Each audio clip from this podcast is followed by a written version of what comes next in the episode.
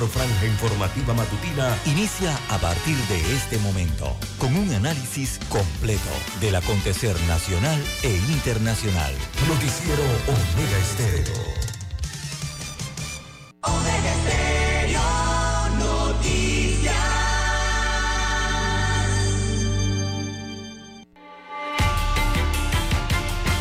A continuación, los titulares con los hechos que son noticias hoy.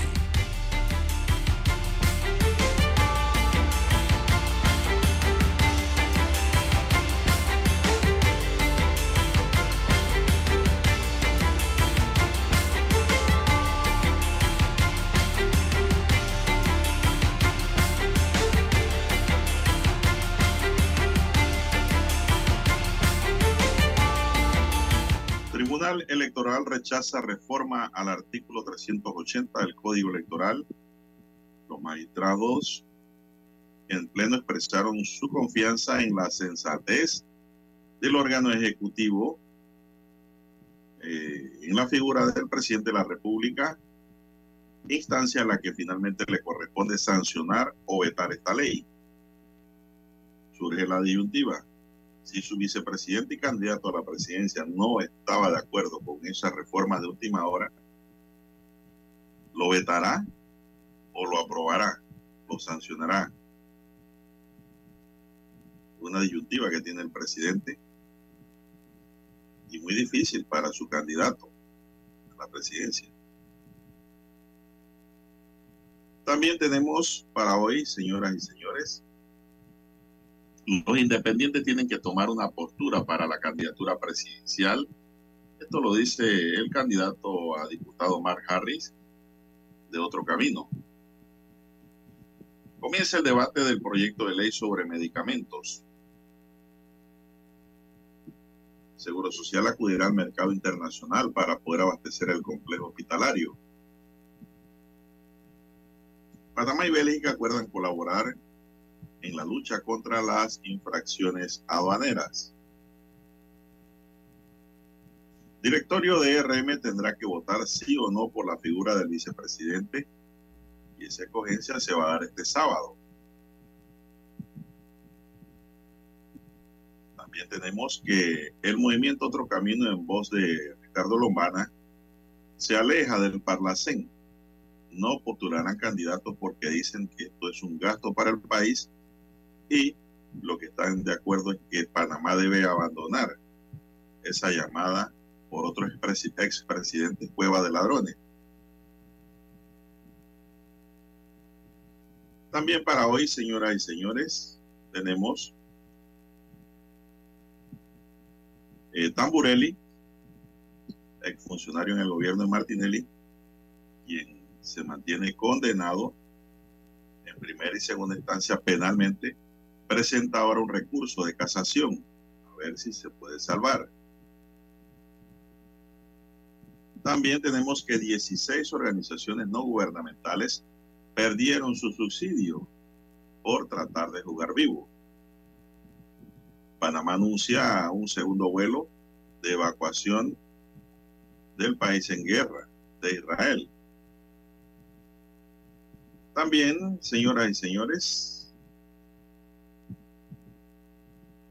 detienen a un violador en la estación del metro. Denuncian al alcalde de Chame por acoso laboral. Y los denunciantes son los jueces de paz. Amigos y amigas, estos son solamente titulares. En breve regresaremos con los detalles de estas y otras noticias. Estos fueron nuestros titulares de hoy. En breve regresamos. Escuchar Omega Stereo es más fácil que nunca.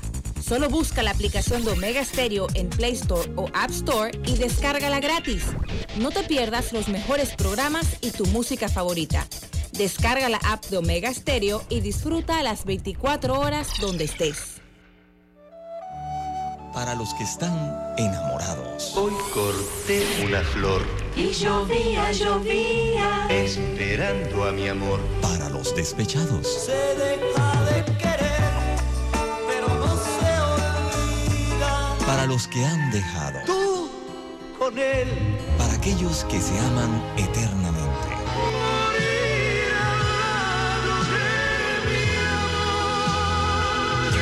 Los que hacen propuestas indecentes.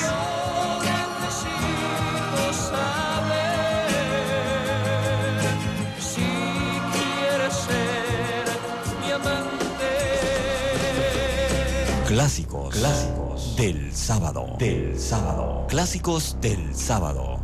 Todos los sábados por Omega Estéreo 107.3, la radio sin fronteras.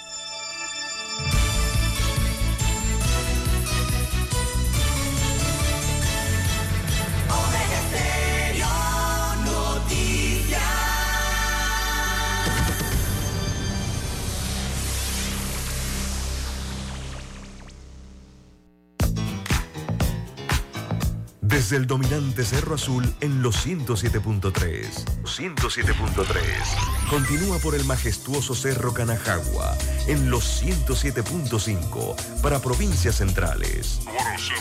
Hasta el imponente Volcán Barú. Volcán Barú.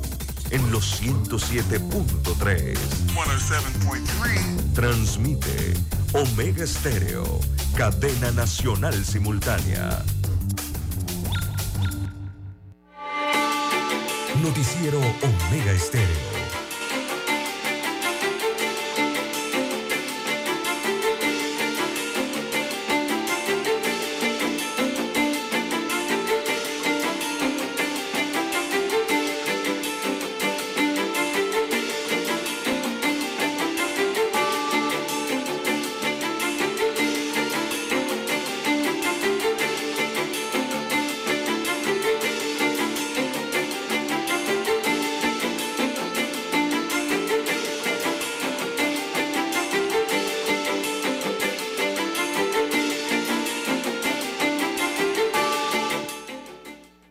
Amigos y amigas, muy buenos días. Hoy es viernes 13 de octubre del año 2023. Daniel Arauz es el que está en el tablero de controles hoy. En la mesa informativa les acompañamos. César Lara. Y Juan de Dios Hernández Sanjur. Gracias por su sintonía, gracias por esperarnos, por acompañarnos, amigos y amigas. Iniciamos estas dos horas de información agradeciendo a Dios Todopoderoso ante que todo por esta oportunidad que nos regala de poder compartir una nueva mañana y de esta forma llegar hacia sus hogares, acompañarles en sus vehículos, en sus lugares de trabajo y donde quiera que usted se encuentre a esta hora de la madrugada. Pedimos para todos salud divino tesoro, seguridad y protección, sabiduría y mucha fe en Dios. Así es, fe en Dios, porque estar claro que después de esta vida todo no se acaba. El que tiene fe en Dios sabe muy bien que hay un más allá. El que no, bueno, termina allí como piedra muerta, queda petrificado. Bien, mi línea directa de WhatsApp, así es, anótelo allí para mensaje de textos, es el doble seis catorce catorce cuarenta y cinco, ahí me pueden escribir al doble seis catorce catorce cuarenta y cinco. César Lara está en redes. César, ¿cuál es su cuenta? Bien, estamos en las redes sociales, en arroba César Lara R, arroba César Lara R es mi cuenta en la red social Twitter. Allí puede enviar sus mensajes, sus comentarios, denuncias, fotodenuncias, el reporte del tráfico temprano por la mañana. Esos incidentes o los ya accidentes, bueno, todo lo que ocurre en la vía o encuentre, bueno, lo puede enviar allí, información que le sirve al resto de los conductores. Buenos días, eh, don Daniel, buenos días a usted, don Juan de Dios Hernández, a todos los amigos oyentes eh, que nos escuchan a nivel de la República de Panamá, sus provincias, sus comarcas, el área marítima, donde llegan las dos señales de Omega Estéreo. También los buenos días a los amigos oyentes que ya nos sintonizan a través eh, del canal 856 de Tigo, televisión pagada por cable a nivel nacional. También los que nos escuchan en omegaestereo.com, cobertura a nivel mundial, en Tuning Radio y también los que eh, nos sintonizan, don Juan de Dios, a través de las aplicaciones de, de Omega Stereo. Si usted no la tiene, puede descargarla eh, a su dispositivo móvil, a su celular. Buenos días, ¿cómo amanece para hoy usted, don Juan de Dios? Bueno, bien, bien, gracias a Dios, don César. Eh, Igual a don Daniel. aquí recordando dos grandes oyentes de este noticiero, don César, han ido recientemente, recordando a don Brípulo Berroa, sido oyente que nos escribía en Twitter, nos escribía en WhatsApp, sintonía todos los días, bueno, él falleció, pasa su alma. Y también ayer me enteré que también falleció otro oyente permanente de este espacio en Santiago de Veraguas. Eh, se trata se me ha ido, se me ha ido, como dice de la pantalla, don César, un distinguido abogado allá en la provincia, hombre. También falleció ese amigo oyente que siempre nos escribiría, estaba permanentemente con el espacio noticioso. Así es, el licenciado Jerry Peñalba, Gerardo Peñalba, también joven, don César, abogado joven, falleció, pues lamentamos ese hecho, que pues nos, crea dos bajas, de Berroa y ahora el de eh, Peñalba, Santiago. Así es, así dos oyentes, sobre todo en la provincia de Chiriquí, permanente, don César, pendiente siempre al noticiero. Nos llena pues de tristeza saber que han partido, pero han partido una mejor vida, don César. Así es, don Juan de Dios. Las 5.44 minutos eh, de la mañana en todo el territorio nacional, 5.44 minutos en todo el país. Don Juan de Dios, eh, mañana hay eclipse anular a las 11.25 minutos y 59 segundos de la mañana. Será ese eclipse mañana eh, sábado.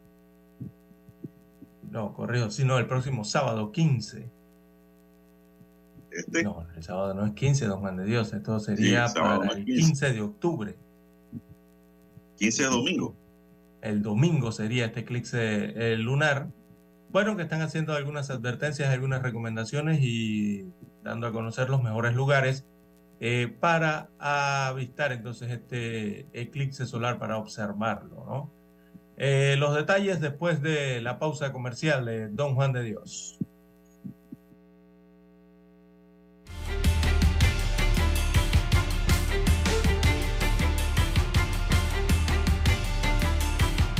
Para anunciarse en Omega Estéreo, marque el 269-2237. Con mucho gusto le brindaremos una atención profesional y personalizada. Su publicidad en Omega Estéreo. La escucharán de costa a costa y frontera a frontera. Contáctenos 269-2237. Gracias.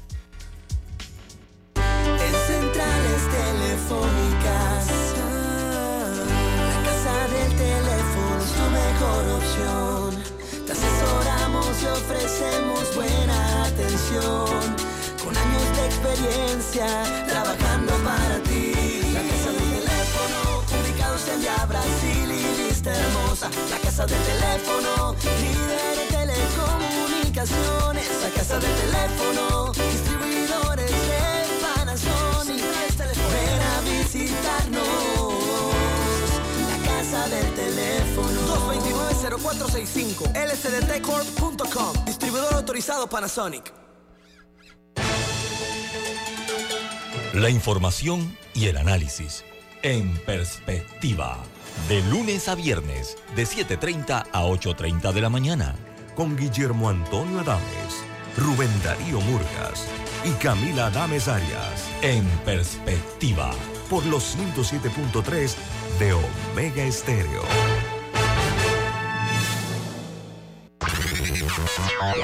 Desde el dominante Cerro Azul, Omega Estéreo cubre las provincias de Panamá, Colón, Darién, Panamá Oeste y las playas en los 107.3. Continúa desde el majestuoso Cerro Canajagua en los 107.5, cubriendo todas las provincias centrales hasta el imponente volcán Barú en los 107.3 para las provincias de Chiriquí, Bocas del Toro y Veraguas. Omega Estéreo para todo Panamá.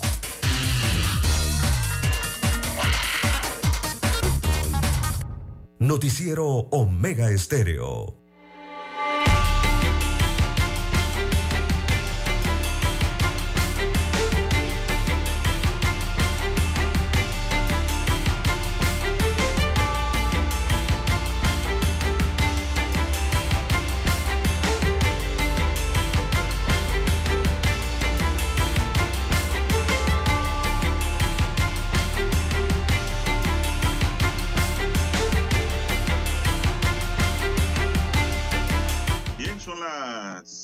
48 minutos, ya don César Lara tiene una máscara de soldar para mirar el eclipse. Va seguro, dice, no va a mirar con sus espejuelos naturales. No es bueno. Si no eh. tiene algo para mirar, algo especial, mejor ni mire para arriba, don César. No, no, ni mire. Es el 14, es mañana, don Juan de Dios, este eclipse eh, solar anular. Eh, será visible entonces en Panamá, eh, sobre todo en la región eh, central de la provincia, perdón, del al país, en la parte central del país. Este eclipse pa- comenzará entonces, según los datos que se ofrecen, mm, bueno, empezará a las, veamos los relojes que tienen aquí los observatorios, eh, empezará a las 11 y 25 de la mañana. En ese momento el sol entonces se encontrará a una altura de 70 grados sobre el horizonte. Posteriormente a las, a las 1 a 9 minutos comenzará el eclipse anular, destaca este informe, la hora prevista del máximo eclipse Bueno. en el que ocurrirá o se Es mañana. ocultará el sol. Serán a las... eh, esto viene siendo entonces a la 1, 12 minutos.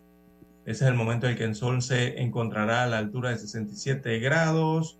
Bueno, y la Luna cubrirá el 95% del Sol. El eclipse anular finalizará a las a la 1.15 eh, será anular, entonces mm, unos 5 minutos aproximadamente y posteriormente finalizará el eclipse entonces a las 2.56, momento en el cual dejará de ser visible por lo menos desde la provincia de Coclé, específicamente en Penonomé. La altura del sol será de 45 grados en ese momento, después de las 2.56 de la tarde. Así que, en promedio, don Juan de Dios, para observar este eclipse hay que estar a las 11 de la mañana, ¿verdad? Eh, 11, 11 y 15 ya presenciando eh, el desarrollo de este eclipse anular de sol, don Juan de Dios. Perdón, anular de...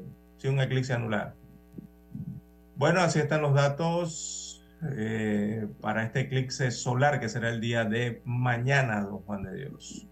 Estará visible Bueno, entonces. César, mañana será sábado, visto en pues. Coclé, Veraguas, Herrera, Los Santos, la comarca Nave Bugle, parte de la provincia de Bocas del Toro y también parte de la provincia de Panamá Oeste, hasta La Chorrera, por allí más o menos se Eso se va a ver observar. en todo el país, don César. Todo Sí, el país sí, se va a ver parte. ¿ah? Eso se O va a sea, ver. esta es la parte que se va a Panamá oscurecer.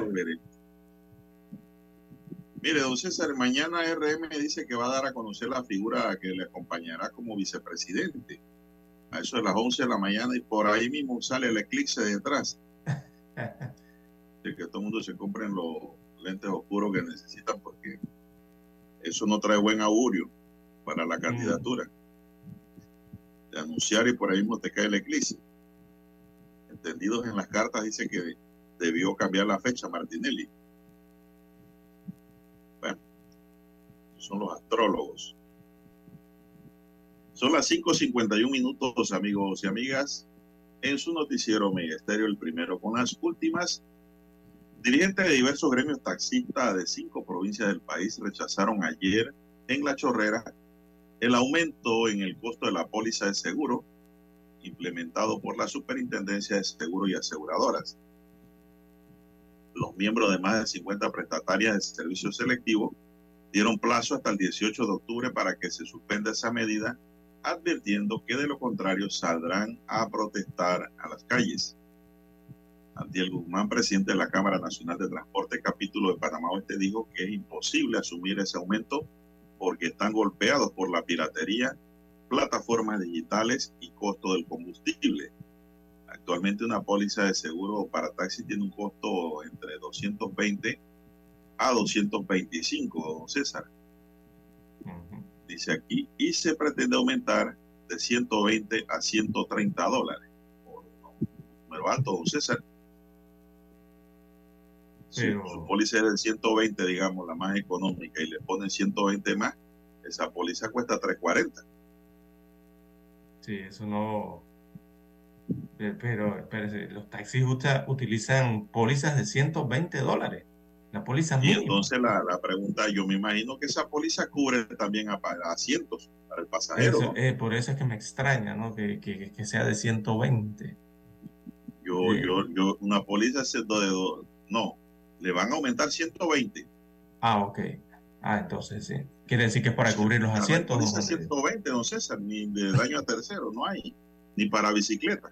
Ya ni eso hay, ahí están 130, 150, por ahí andan, creo. Para arriba, 150 dólares por allá. Nada más por daños a terceros. Es decir, un protocolo en el carro. Ahora los, los taxistas ellos tienen que asegurar a los pasajeros. Bueno, para el próximo 17 de octubre se tiene prevista una asamblea para ratificar la posición de rechazar el aumento en el costo de la póliza de seguros y la piratería, dijo el dirigente Guzmán. Hilario Bermúdez, presidente de Radio Taxi Unidos de San Isidro, dijo que darían un plazo hasta el 18 de octubre, o sea, el próximo miércoles creo que es, a la Superintendencia de Seguros y Aseguradoras para desistir de esa medida. De lo contrario, dice aquí la nota, el dirigente transportista a nivel nacional dice, ellos saldrán a las calles a protestar y a hacer valer sus derechos. Omar eh, Joseph, dirigente transportista, dijo que a algunos transportistas ya se les ha aplicado el aumento en el monto a pagar por la póliza de seguro, lo cual dice es ilegal. Añadió que el aumentar el costo de la tarifa para así costear el alza en la póliza de seguro es una medida que por el momento está descartada. Cierto es que tiene que haber póliza, entonces. Sí, exacto. Tiene que haber póliza. Si no, no se puede rodar. Son las 5.55 Son 50 prestatarias, ¿no? Del selectivo, evidentemente. Eh, anuncian estos, eh, don Juan de Dios, pero bueno, recordemos que eh, todo esto ha aumentado a nivel, después de la pandemia han ocurrido muchas situaciones, eh, don Juan de Dios, y sobre todo cómo se está manejando el mercado en los Estados Unidos de América de financiamiento, ¿no? Los bancos al final financian esto así, o las aseguradoras. Eh, bueno, hay que asegurar los asientos, don Juan de Dios. de todas formas, aunque los costos del combustible están algo eh, elevados, el costo original me refiero, eh, existe todavía subsidio, por lo menos existe un subsidio, ¿no? A tres balboas con 25 centésimos en el país, pero ese es un, es un subsidio que no es permanente. En cualquier momento. Pero el subsidio nada más a la gasolina 91, César, acuérdese. Exacto, puede ser suspendido, ¿no? Al diésel o a la gasolina de 91 octanos. Hay muy pocos taxis diésel son los pick-up. Y eh, de 91 también hay poco. Yo pienso que ellos todos usan 95. Al menos que le estén poniendo 91 al carro. Ah, sí, puede ser. Son las 5.56 minutos. Hoy es viernes, ¿ah? ¿Cierto? Yo pensaba que hoy era jueves. Bueno, eh, a dos sujetos le ordenaron la detención e imputaron cargos por robo agravado en perjuicio del Banco Aliado, sucursal de Brisa del Golf. Bueno, ya cayeron, no César, como lo dijimos aquí.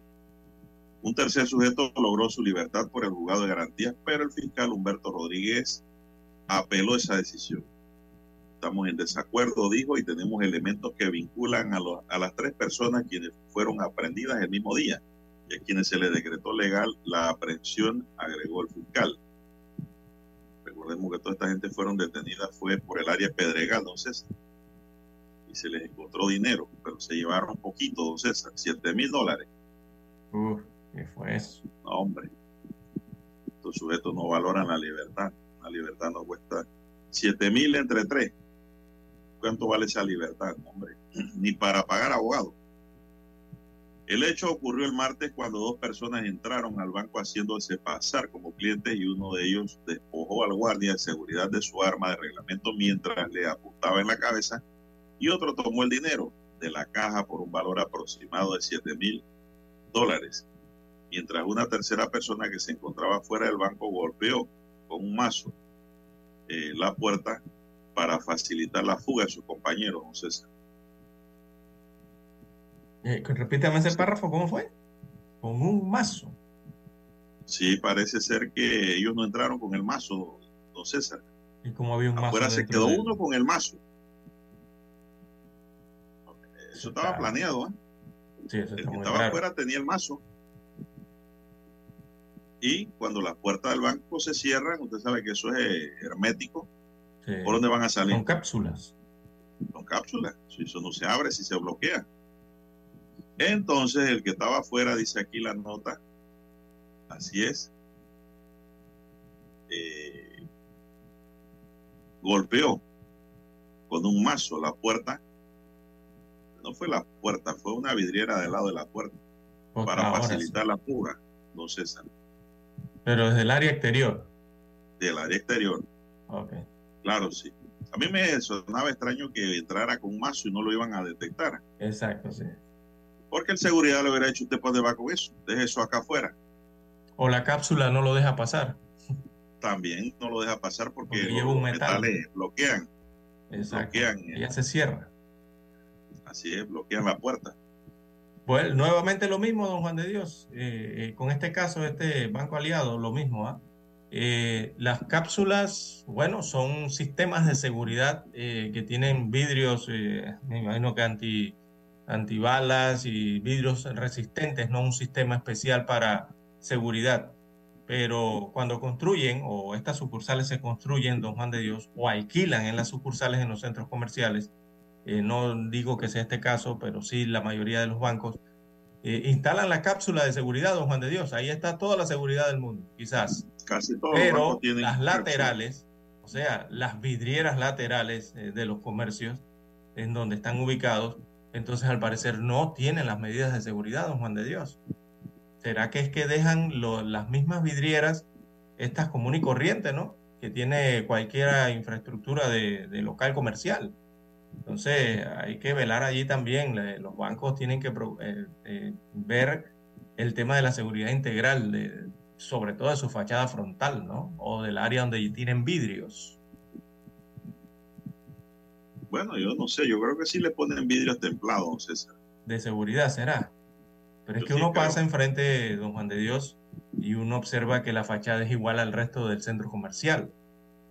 Ellos sabrán las medidas, ¿no? Que adoptarán, pero si no las, si, si no las adoptan, pueden seguir Es que ocurriendo tiene que haber, estas tiene, tiene que haber reglas, don César. Eso no es de que yo voy a poner un banco aquí, voy a poner una fachada, una pared de cañaza o Eh, de cartón.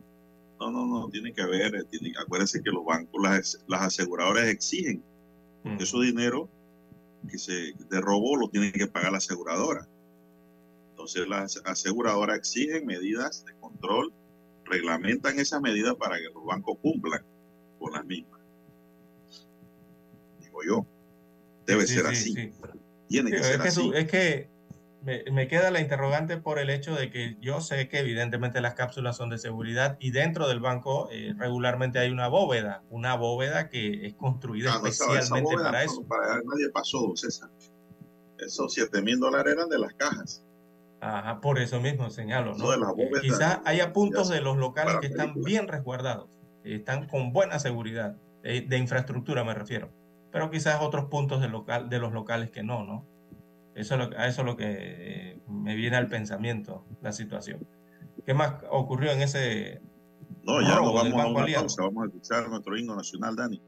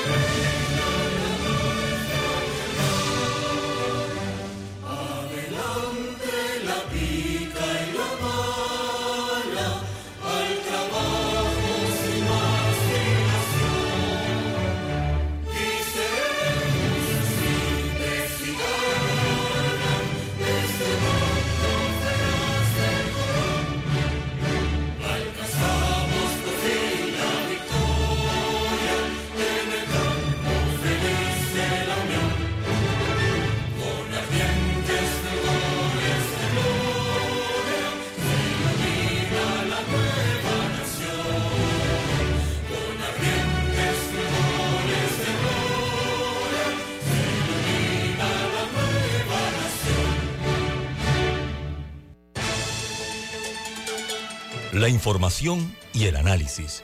En perspectiva. De lunes a viernes, de 7.30 a 8.30 de la mañana. Con Guillermo Antonio Adames, Rubén Darío Murgas y Camila Adames Arias. En perspectiva. Por los 107.3 de Omega Estéreo. Noticiero Omega Estéreo.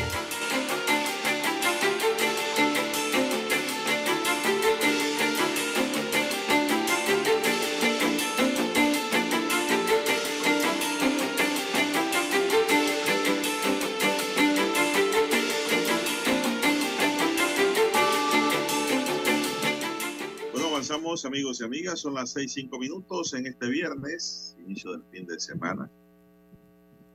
Para que tener cuidado el fin de semana, don Juan de Dios, porque habrán oleajes. Así que a los amigos oyentes, recordemos que es quincena, fin de semana y muchos, bueno, eh, viajan a disfrutar de las costas, en las hermosas costas del Pacífico y también las hermosas costas del Caribe. Bueno, se ha emitido un aviso de vigilancia por mar de fondo, don Juan de Dios, y marea viva, esto en el Pacífico panameño específicamente.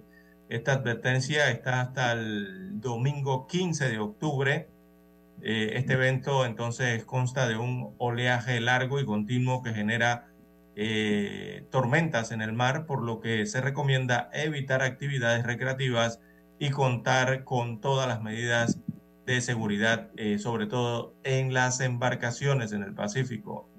Eh, destaca el Sistema Nacional de Protección Civil, que da parte del aviso, que los lugares eh, bajo este aviso son el Pacífico Occidental, Pacífico Occidental es provincia de Chiriquí, toda la costa chiricana, el sur de Veraguas, lo que son las costas de la provincia de Los Santos, eh, y también Herrera. También el Pacífico Oriental está bajo este anuncio o este aviso. Don Juan de Dios, esto ya más hacia el área de la provincia eh, del Golfo, en este caso eh, la bahía de Panamá específicamente, y el Golfo de Chiriquí. También se da especialmente este anuncio de lo que serán los oleajes en aguas de las costas del Océano Pacífico en nuestro país. Así que a los amigos oyentes, bueno, a tener mucho cuidado, mucho cuidado cuando se va a la playa o si se va a tener actividad en lugares costaneros del Pacífico Don Juan de Dios. Bueno, son las seis, ocho minutos, señoras y señores. La atomización del voto en las elecciones generales del 2024 es uno de los temores de candidatos por la libre postulación. Mark Harris, quien aspira a conseguir una curul en el circuito 84 por el movimiento Otro Camino, MOCA, consideró que se debe plantear una propuesta unitaria para no ceder espacios a los partidos más grandes. A su juicio, el acuerdo parcial entre MOCA y la coalición Vamos es para apuntalar a las fuerzas independientes hacia un bloque unificado para la candidatura presidencial, diputados y autoridades locales. A medida que se acerque la elección, los independientes tendremos que tomar una postura. Vamos no está respaldando a mi candidato Ricardo Lombana, pero sabemos que la candidatura presidencial es la que más impacto tiene para hacer un cambio en Panamá, señaló ayer en portada de la estrella de Panamá el candidato. A juicio de Harry, no asumir posturas en la carrera presidencial abonaría el camino para que candidatos como Ricardo Martinelli o José Gabriel Carrizo, que supuestamente estarían arriba en algunas encuestas, tengan más oportunidades de alcanzar el Palacio de las Garzas. Considero que podría ser un cálculo político de vamos, esperar a que Lombana marque más alto en las encuestas, como se espera. Imagino que es bueno esperar a que todas las fichas estén sobre la mesa mientras eh, quizás esperar los debates, dijo. Eh, considero que Lombana tomó una decisión madura al negociar con Vamos para evitar que las candidaturas de su partido se crucen con las de libre postulación. También se refirió Harry al caso del comunicador Manuel Núñez, don César, quien es candidato a diputado por Moca, y dice que la polémica con el diputado perredista Raúl Pineda. Nosotros tenemos que mantener la barra lo más alto posible, dijo Harry. Pedirle pauta publicidad pagada al gobierno, que sabemos que la usa de manera incorrecta y que es para lavar su imagen, es totalmente fuera de lugar, subrayó Harry. Ya se refiere a otros temas, a la guerra de Palestina e Israel, pero es otro tema ya que tocó el candidato. Son las 6, 10 minutos. Bueno, don César, y hablando. tiene, toda la, tiene toda la razón, don Harris, don Juan de Dios. Atomizar es dividir. Eh, si usted divide el total, eh, ocurre lo que se tiene o lo que por lo menos. No, a mí me llamó la atención fue. A mí me llamó la atención fue lo que dijo Juan Diego Vázquez a Metro Libre. Cuando le dijo de que ellos no apoyaban a Lombana, y por ahora, no dijo cuándo, ni dónde, ni que apoyaban a ningún candidato a la presidencia, pero eh, Moca sí le apoyaba a sus candidatos eh, independientes, don César, era como dar sin esperar recibir por parte de Moca. Sin embargo, pues cuando Juan Diego Vázquez dice que ellos no tienen candidato, eso significa que vamos pudiera votar por Martinelli, o por Garrizo. O por quien decida. O por Rubio. Entonces, se le cae la independencia. Porque si usted los pone a todos en un tablero, quien los está apoyando y quien realmente se asimila por ser la casa de los independientes es Moca. Entonces yo no sé por qué este muchacho no, no define lo que debió definir. Vamos fue a buscar, eh, vamos fue y se reunió con ellos o quiénes fueron a buscar el apoyo? Fueron a tomar café. Ah, ok. Y ahí el Lombana maduramente les dijo, bueno, yo les voy a dar el apoyo a su candidato también como partido.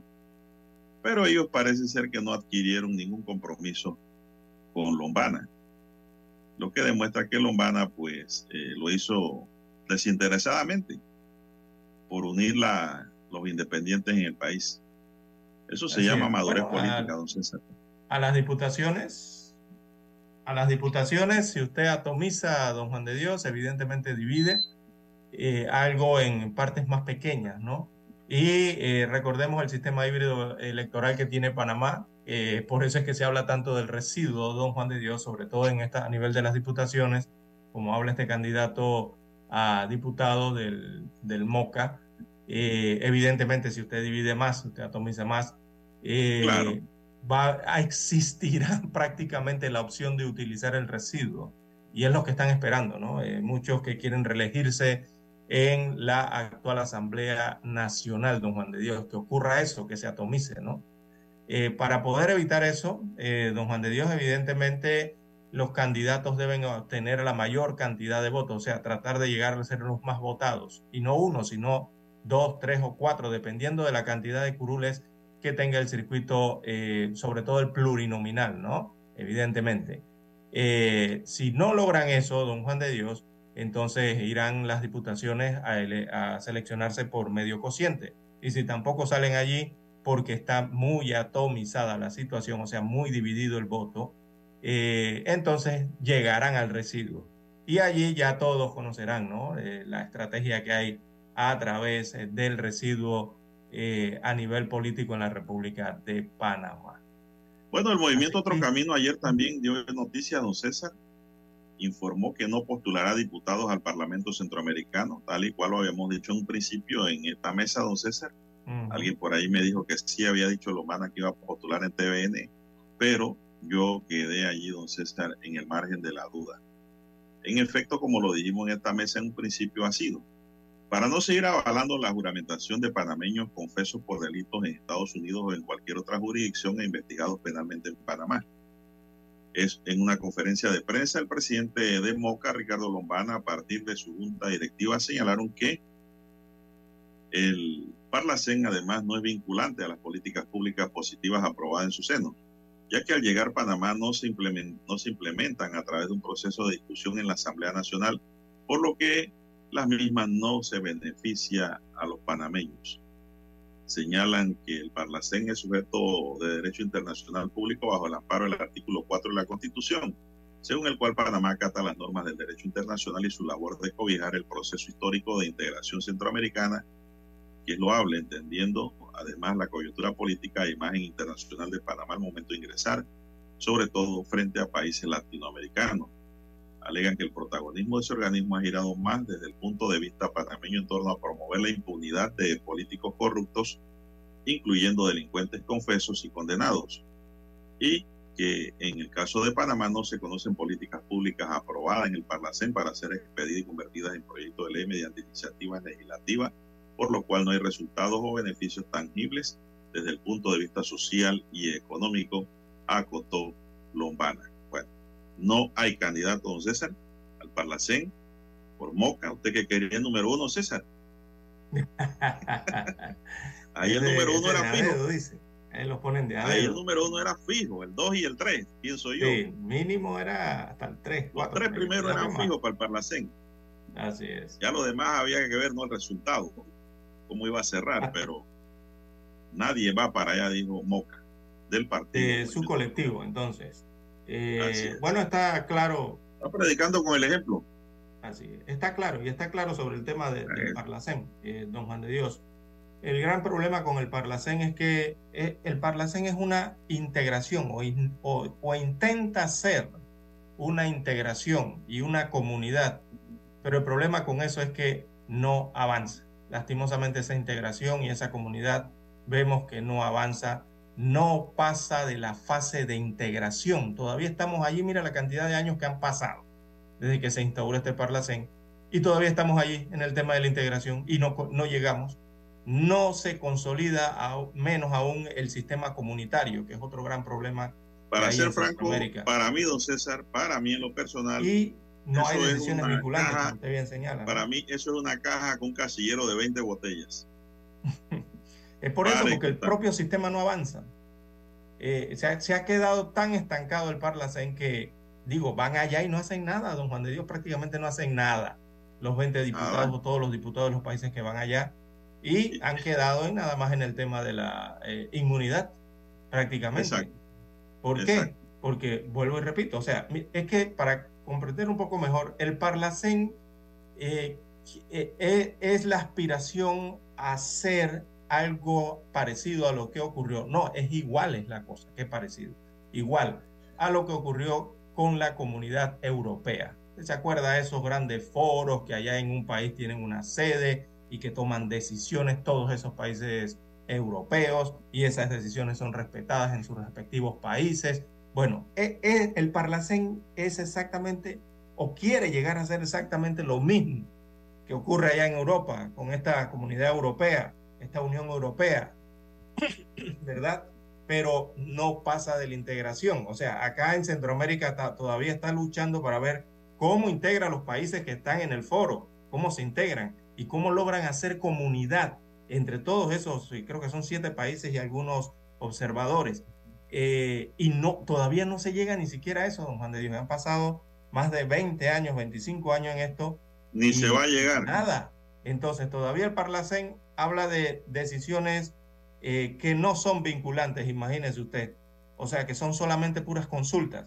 El que vaya y habla es consulta. Lo que deciden allí eh, en el foro entre todos simplemente es una consulta que no es vinculante para ninguno de los países.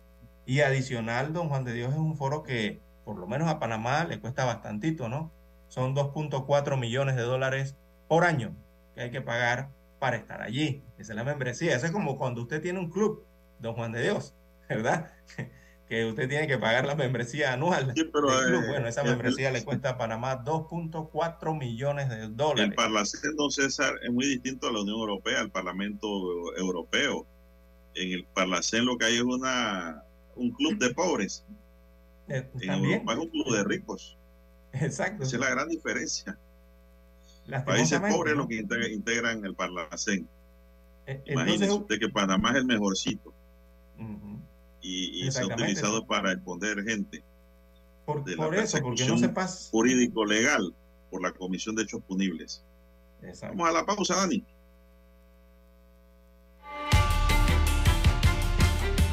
Noticiero Omega Estéreo. Para anunciarse en Omega Estéreo, marque el 269-2237. Con mucho gusto le brindaremos una atención profesional y personalizada Su publicidad en Omega Estéreo. La escucharán de costa a costa y frontera a frontera. Contáctenos 269-2237. Gracias. Desde Washington, vía satélite, presentamos Ciencia y tecnología.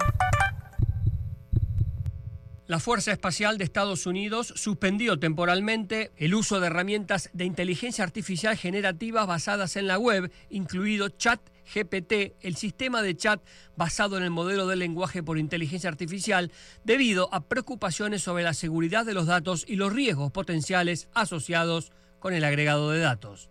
En un memorando enviado a los guardianes, denominación de la Fuerza Laboral de la Fuerza Espacial, se ordenó al personal que no utilizara herramientas de inteligencia artificial, específicamente modelos en lenguaje grande, en computadoras gubernamentales hasta que se recibiera la aprobación formal de la Oficina Principal de Tecnología e Innovación de la Fuerza. Su suspensión fue confirmada por un portavoz de la Fuerza Aérea quien enfatizó que se trata de una pausa estratégica temporal que tiene como objetivo proteger los datos del servicio y de los guardianes.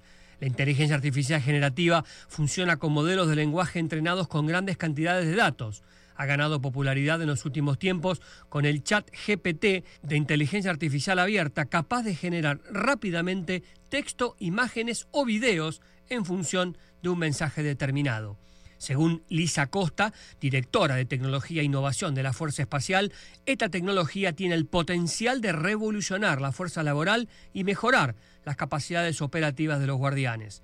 Costa dijo en el memorando que su oficina había formado un grupo de trabajo de inteligencia artificial generativa con otras oficinas del Pentágono para intentar utilizar la tecnología de una manera responsable y estratégica y añadió que el próximo mes se publicarán más orientaciones sobre el uso de inteligencia artificial generativa por parte de la Fuerza Espacial.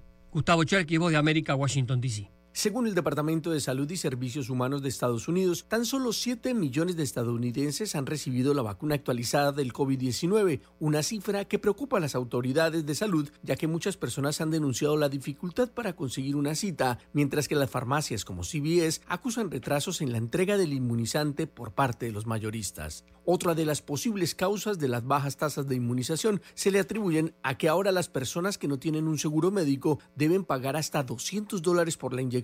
Este cobro se realiza desde que el gobierno estadounidense pusiera fin a la emergencia sanitaria en mayo. Actualmente, los estadounidenses pueden elegir entre las vacunas producidas por los laboratorios Moderna, Pfizer o la nueva Novavax, que son las tres opciones autorizadas por los Centros para el Control y Prevención de Enfermedades de los Estados Unidos para ser distribuidas en el país.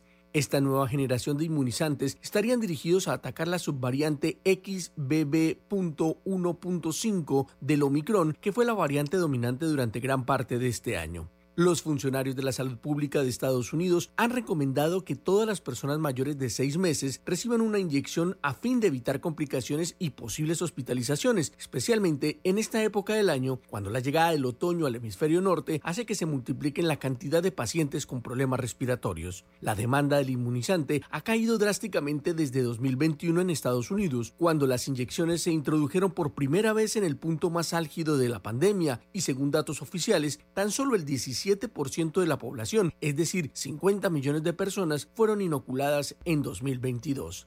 Héctor Contreras, Voz de América, Washington. Desde Washington, vía satélite, hemos presentado Ciencia y tecnología. Omega Estéreo, cadena nacional. ¿Sabe usted qué canción estaba de moda cuando nació?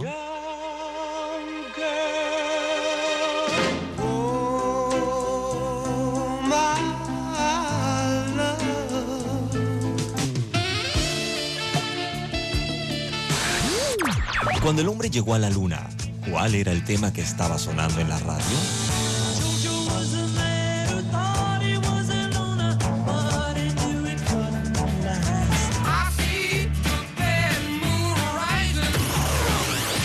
Clásicos del sábado.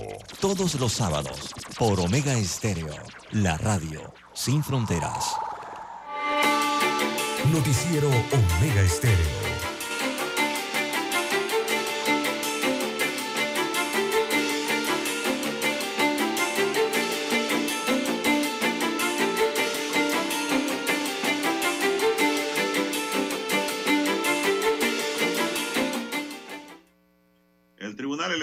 Oyentes. rechazo al proyecto de ley 1092 que fue aprobado en tercer debate por la Asamblea Nacional y que modificó el artículo 380 del Código Electoral relacionado con el método de disputa y asignación de curules de diputados a través de la figura de residuo en los circuitos plurinominales. Tras haber algunas consideraciones en torno a esta iniciativa impulsada por diputados oficialistas, el Pleno de los Magistrados del Tribunal Electoral incluso expresó su confianza en la sensatez del órgano ejecutivo liderado por el presidente de la República, Laurentino Cortizo, a quien finalmente le corresponde sancionar o vetar esta ley. Yo diría este proyecto. Sí. En un comunicado, el. Tribunal Electoral reiteró su posición de rechazar la aprobación en tercer debate del proyecto de ley 380 que modifica el Código Electoral a escasos meses de las elecciones para el 5 de mayo de 2024. Si bien la Asamblea Nacional es el ente constituido para la aprobación de leyes en el país, los organismos electorales del mundo coinciden en que no es recomendable cambiar las reglas de un torneo electoral, ya que esta acción afecta a la integridad del proceso, destacaron los magistrados tras analizar el cambio aprobado por la Asamblea. Recordaron que Panamá es el único país del mundo cuyo tribunal electoral convoca desde la década de 1990 a los representantes de los partidos políticos y de la sociedad civil en la Comisión Nacional de Reformas Electorales que analice y discute por un año todo lo referente al proceso. Al final presenta a la Asamblea Nacional una propuesta de consenso para mejorar la ley electoral. Bueno, pero lo que nos dicen los magistrados aquí es que cuando eso llega a la Asamblea, los magistrados hacen lo que les da la gana. Los diputados, perdón, Sí, hacen ajá. lo que les da la gana con esa propuesta. Ese es el problema. Claro, ellos no lo van a decir porque ellos son las autoridades electorales, pero yo sí lo puedo decir porque yo no soy magistrado. Claro que sí, don Juan de Dios, es ciudadano. Y eso es lo que ocurre. Eso es lo que realmente ocurre, don Juan de Dios, porque la- el- el- esto se, se maneja así. Eh, viene la elección, eh, realizan la elección, observan cómo fue la elección, eh, general me refiero, ¿no? La elección general. Y allí entonces se reúnen posteriormente, un año después, a analizar eh, cómo mejorar el tema electoral, sobre todo después de la pasada una elección. ¿Qué ocurre? Cuando llegan allí, ¿quiénes son los que se reúnen? Son los partidos políticos legalmente establecidos en el país, don Juan de Dios, sus representantes. Allí mandan a un representante allá ante el Tribunal Electoral para que analicen todo esto y que hay que modificar y que, que hay que presentar a la Asamblea para modificar, o sea, para que sea ley de la República. Pero ¿quiénes son? Los partidos políticos, don Juan de Dios, algún representante de, de partidos políticos. Luego resulta que cuando aprueban todos ellos, como partidos políticos aprueban todas las modificaciones con el Tribunal Electoral, mandan ese texto a la Asamblea, ¿verdad? Y cuando llega allá a la Asamblea resulta que allá hay representantes también de los partidos políticos, de esos mismos no. partidos políticos que son los diputados que representan a los partidos políticos.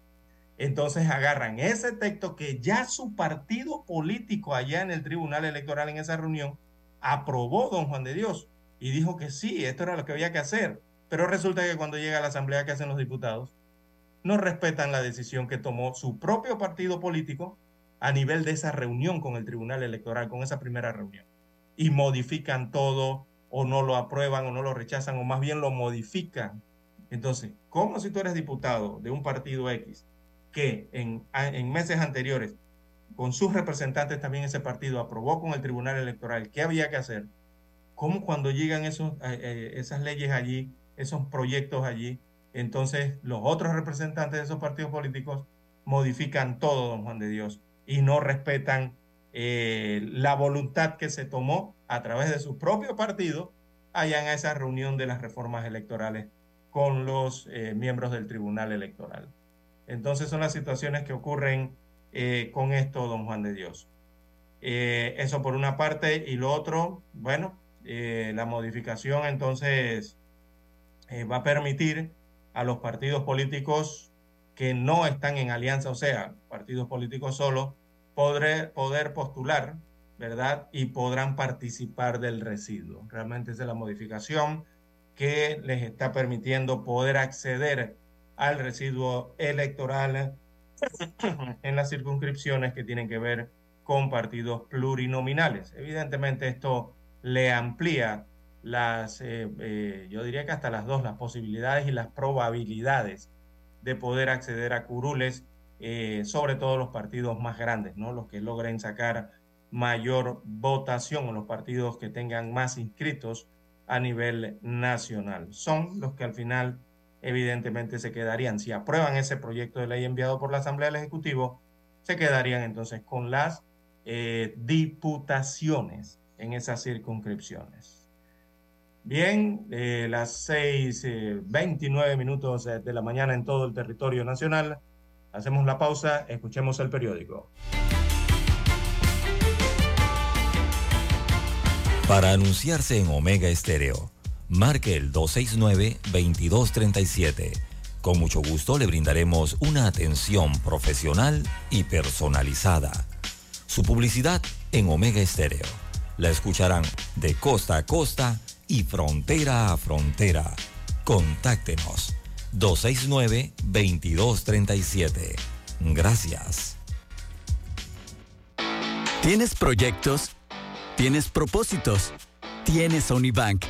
Somos el equipo que te conecta con la comunidad del crecimiento, con soluciones digitales y los mejores productos, para que disfrutes lo lindo que es crecer.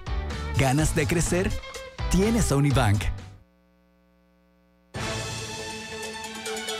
La información y el análisis en perspectiva. De lunes a viernes, de 7.30 a 8.30 de la mañana. Con Guillermo Antonio Adames, Rubén Darío Murgas y Camila Adames Arias. En perspectiva. Por los 107.3 de Omega Estéreo.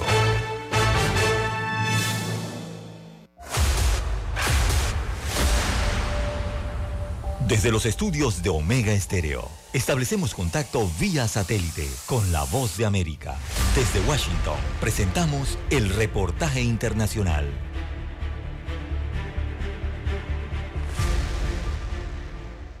Dos jóvenes brasileños identificados como Bruna Valeanu y Hanani Glasser estaban en la fiesta Rave atacada por terroristas de Hamas el pasado sábado por la mañana. Las imágenes que circulan en las redes sociales muestran a decenas de jóvenes corriendo por el desierto. Bruna tenía 24 años y llevaba 8 años viviendo en Israel, estudiando comunicación y marketing. Hanani vivía en el país desde hace 6 años y trabajaba como repartidor en Tel Aviv. Incluso se escondió en un búnker y grabó un video minutos antes de morir. En medio de la rave nos detuvimos en un búnker. Ha comenzado una guerra en Israel. Sua amiga de infância, Ana Praz, recordou que Rafael sonhava com ser DJ e ter êxito em Israel. Ele estava escrevendo. Ela disse que Rafael estava escrevendo canções, queria lançar canções em Israel, estava lleno de sonhos. Segundo o Ministério de Assuntos Exteriores, mais de 2.500 brasileiros esperam ajuda na região de Gaza. Aterrissou em Brasil o primeiro avião com 211 brasileiros resgatados por el gobierno de Israel. Miriam fue una de las resgatadas. Yo valorizo más. Valoro mucho más a nuestro Brasil. La guerra es terrible. Solo quienes pasan por esta experiencia pueden hablar de ello. Además de los dos brasileños muertos, el ejército israelí confirmó que hay brasileños que fueron secuestrados por Hamas y están retenidos como rehenes en Gaza. Hay brasileños que fueron secuestrados, eh, algunos detenidos como uh, desaparecidos y otros como capturados. El presidente de Brasil, Luiz Inácio Lula da Silva, pidió una intervención humanitaria internacional urgente en Israel y los territorios palestinos. En un comunicado, Lula también afirmó que la presidencia profesional del Consejo de Seguridad de la ONU, actualmente ocupada por Brasil, se sumará a los esfuerzos para llevar el conflicto a un fin inmediato y definitivo. Edgar Maciel, Voz de América, Brasil. Escucharon vía satélite desde Washington el reportaje internacional. Escuchar Omega Stereo es más fácil que nunca. Solo busca la aplicación de Omega Stereo en Play Store o App Store y descárgala gratis. No te pierdas los mejores programas y tu música favorita. Descarga la app de Omega Stereo y disfruta las 24 horas donde estés. Noticiero Omega Stereo. Las noticias impresas en tinta sobre papel. Con ustedes. Escuchando el periódico. Los titulares de las primeras planas de los diarios estándares de circulación en Panamá.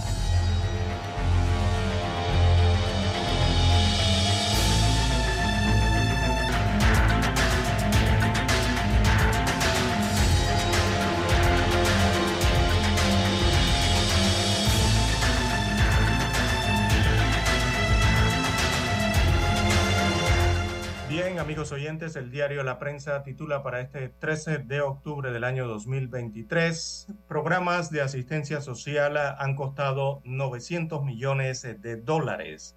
Destaca la información que la administración de Laurentino Cortizo Cohen entre el 2021 y 2024 a través del Ministerio de Desarrollo Social MIDES eh, ha destinado más de 900 millones de dólares para el pago de programas como el 120 a los 65, la red de oportunidades, Ángel Guardián y bono alimentario, destaca la información. Eh, bueno, nos incluye aquí el, el periodo semestral del 2019 ni el del 2020. También para hoy el diario La Prensa titula CAPAC urge utilizar, agilizar en este caso trámites y cumplir con pagos a constructores y bancos. Eso lo destacó el gremio de la construcción ayer, que presentó esta semana el documento Visión CAPAC 2024-2029, la visión que tienen ellos del sector y del país. Eh, advierten la falta de pago a contratistas, la tardía acreditación de los eh, créditos fiscales a los bancos y el incremento de los pasos y trámites para las obras sobre todo en el Estado. También en otros títulos del diario La Prensa para la mañana de hoy, la selección de Panamá viaja a Curazao por los tres puntos. Así que la selección de fútbol mayor masculina de Panamá viajó rumbo a Curazao de cara al partido que tendrá mañana correspondiente a la Liga de Naciones de la CONCACAF. Estos son partidos oficiales clasificatorios. También para hoy, amigos oyentes, eh, Oncológico y Hospital del Niño no tendrán el presupuesto deseado en el año 2024. Destaca la información del diario La Prensa que el MINSA pidió una reconsideración para el próximo año de 510 millones 27 mil, eh, pero eh, la Comisión de Presupuesto de la Asamblea Nacional, en una resolución para modificar el presupuesto, pidió eh, 214.753, es decir, eh, una reducción de 295. Así que, bueno, tendrán eh, dificultades entonces en presupuestarias en el sector salud y eso toca entonces a los hospitales del niño, toca al hospital oncológico, también eh, quizás en parte al hospital Santo Tomás, porque de alguna u otra forma recibe ayuda estatal. En otros títulos eh, del diario La Prensa para la mañana de hoy, otra reforma al servicio legislativo incluye bono navideño y mecanismos para ingresar a la carrera legislativa. Bueno, siguen utilizando los dineros en esto. Eh, es lo que se está cocinando en la Asamblea Nacional. Eh, se está cocinando otra reforma a la ley 12 del 10 de octubre de 1998 que desarrolla la carrera de servicio legislativo de aprobarse en tercer debate sería la segunda reforma en menos de dos años. ¿Y qué están planteando? Bueno, entregarle bonos navideños. Bono navideño significa dinero en efectivo a los servidores públicos en el mes de diciembre. Eso es lo que están planteando aquí con esta modificación. Yo no sé, don Juan de Dios, amigos oyentes, pero desde hace unos 10 años para acá eh, apareció esta figura del bono navideño, apareció la figura de los bonos en las instituciones del Estado, o sea, en todas. Ahora usted pregunta en las 75, 80 instituciones que hay, bueno, ahora todas tienen bono eh, que pagar eh, para diciembre, eh, amigos oyentes. Antes esto no Aparte del décimo. adicional al décimo, sí. Y y a otros beneficios, ¿no? Eh, bueno, es lo que hay, lo que se han dado la tarea entonces de incluir en los últimos años eh, los cargos políticos que llegan a mandos de estas instituciones, don Juan de Dios. Bien, en otros títulos para la mañana de hoy, mmm, veamos en el diario La Prensa, le tocó ver cosas que, me tocó ver cosas que no pensé que iba a ver jamás. Eh, es un reportaje especial que habla de José Asprilla, que es uno de los 15 médicos panameños que pudieron volver a Panamá, eh, decidió quedarse en Israel. Trabaja en el hospital más importante de la región y hoy cuenta su historia. Él sí se quedó allá en Israel eh, impartiendo salud. También eh, en el martes financiero, las empresas familiares en Panamá se enfrentan al desafío de la competitividad regional. Destaca la redacción del martes financiero del diario La Prensa que la Fundación Familias Empresarias de Panamá organizó el conversatorio El legado de las familias empresarias, en donde importantes familias empresarias del país eh, compartieron con un panel de expertos acerca de la importancia e impacto de la profesionalización en la continuidad de las empresas familiares. También eh, en otros títulos del diario La Prensa para la mañana de hoy, bueno, la Roja también va por un triunfo de oro en la Liga eh, de Naciones. Eh, destaca aquí el diario La Prensa. Y bueno, la jornada del campeonato en la última válida de surf. Esto es las tablas allá, el deporte de las tablas sobre las olas. Eh, jornada mágica, dice la sección de deportes, se vivió el pasado fin de semana en la última válida del Club de Surf Infantil y Juvenil Copa Forte Fort Natural, eh, aquí en Playa Santa Catalina, donde los atletas tuvieron la oportunidad de competir en la famosa ola La Punta y también la playita en este sector costero del Pacífico.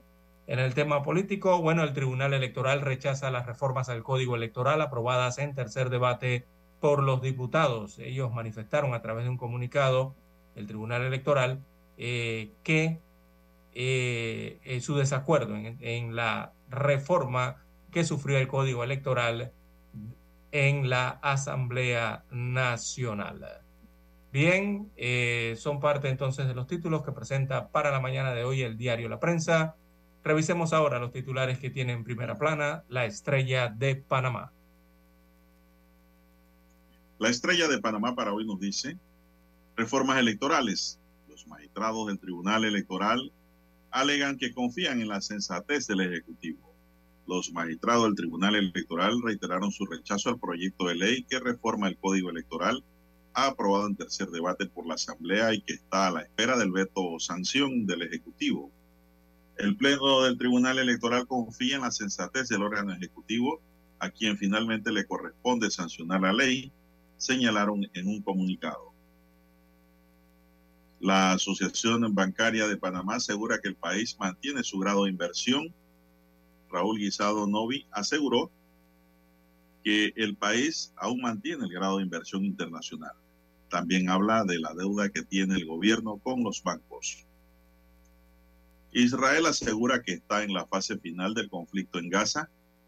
Ronnie Kaplan, portavoz de la Fuerza de Defensa de Israel, dijo que se atrapará a todos los involucrados en el ataque a Israel que estén en la franja de Gaza. Para eso se está utilizando tecnología de reconocimiento facial y que se está en la fase final del conflicto. Moca no postulará candidatos al Parlacén el partido Movimiento Otro Camino informó que no postulará candidatos para el Parlacén para no seguir a juicio del colectivo, avalando la juramentación de panameños confesos por delitos en Estados Unidos y con investigaciones penales en Panamá. Día de la Hispanidad, el nada que celebrar. Miembros de los siete pueblos originarios de Panamá marcharon ayer, 12 de octubre, con motivo del Día de la Hispanidad. Aseguran que no hay nada que celebrar y recalcaron que hace más de 530 años masacraron a sus ancestros. Para el embajador de España en Panamá, Guzmán Palacios, es una fecha especial. Artes de las paredes para promover el pensamiento crítico en la ciudadanía. En cultura estamos hablando de los grafitis, señoras y señores. Panamá ante Curazao y la lucha por eh, los cuartos de final en los deportes. de libre postulación y la candidatura presidencial. McHarry, candidato a diputado para el circuito 84 por el partido Movimiento Otro Camino, considero que el movimiento de independientes Vamos debe tomar una postura en cuanto a la candidatura para la presidencia. Por su condición de, de judío también se refirió al conflicto Israel-Palestina, es decir, el, familia de judíos. Es panameño con ascendencia judía, el candidato McHarris. Científicos panameños se especializan en nanopartículas, dice el titular de techo de la estrella de Panamá.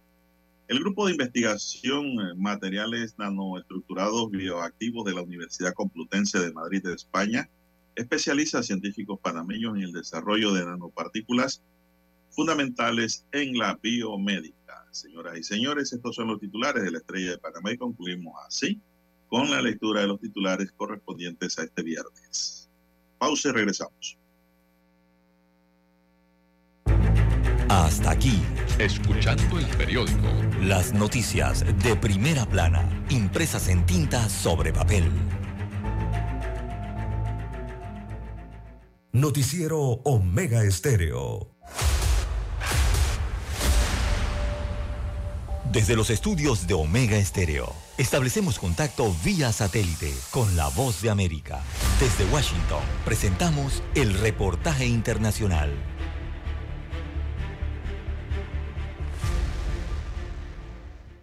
Fiscales federales de la ciudad de Nueva York reescribieron su acusación contra el senador Bob Menéndez y su esposa, a quienes señala de conspirar y actuar como agente de Egipto y de funcionarios egipcios.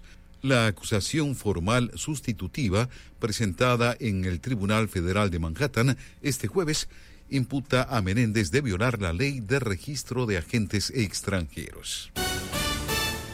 Los principales índices de Wall Street bajaron después de que una subasta del Tesoro estadounidense elevara los rendimientos de los bonos, al tiempo que los inversores asimilaban un aumento de los precios al consumidor en el país por encima de lo esperado en septiembre. Un sistema de tormentas que atravesó una parte de Florida dejó una senda de autos, viviendas y tiendas dañadas, informaron las autoridades la policía de Clearwater, cerca de Tampa y sobre la costa del Golfo de México, indicó en redes sociales que no se informó de lesiones a personas cuando dos aparentes tornados tocaron tierra alrededor de las 2 de la mañana. Dos ex empleados de la Federación Laboral del Condado Los Ángeles son el foco de una investigación sobre una grabación secreta de varios miembros del Consejo Municipal y un líder sindical que desató un escándalo sobre racismo en el ayuntamiento, indicó la policía. Escucharon vía satélite desde Washington el reportaje internacional. Noticiero Omega Estéreo. Problemas de tierra. Reclamos por accidentes. Despidos injustificados. Reclamos de herencias, sucesiones, daños y perjuicios. Todo problema legal civil, penal y laboral, consulte al 6614-1445. Licenciado Juan de Dios Hernández le atiende. 6614-1445. Con atención en Panamá, Panamá Este, Panamá Oeste, Colón, Coclé, Santiago, Herrera y Los Santos. Anote y consulte 6614-1445. Es momento de adentrarnos al mar de la información. Este es el resultado de nuestra navegación por las noticias internacionales más importantes en este momento.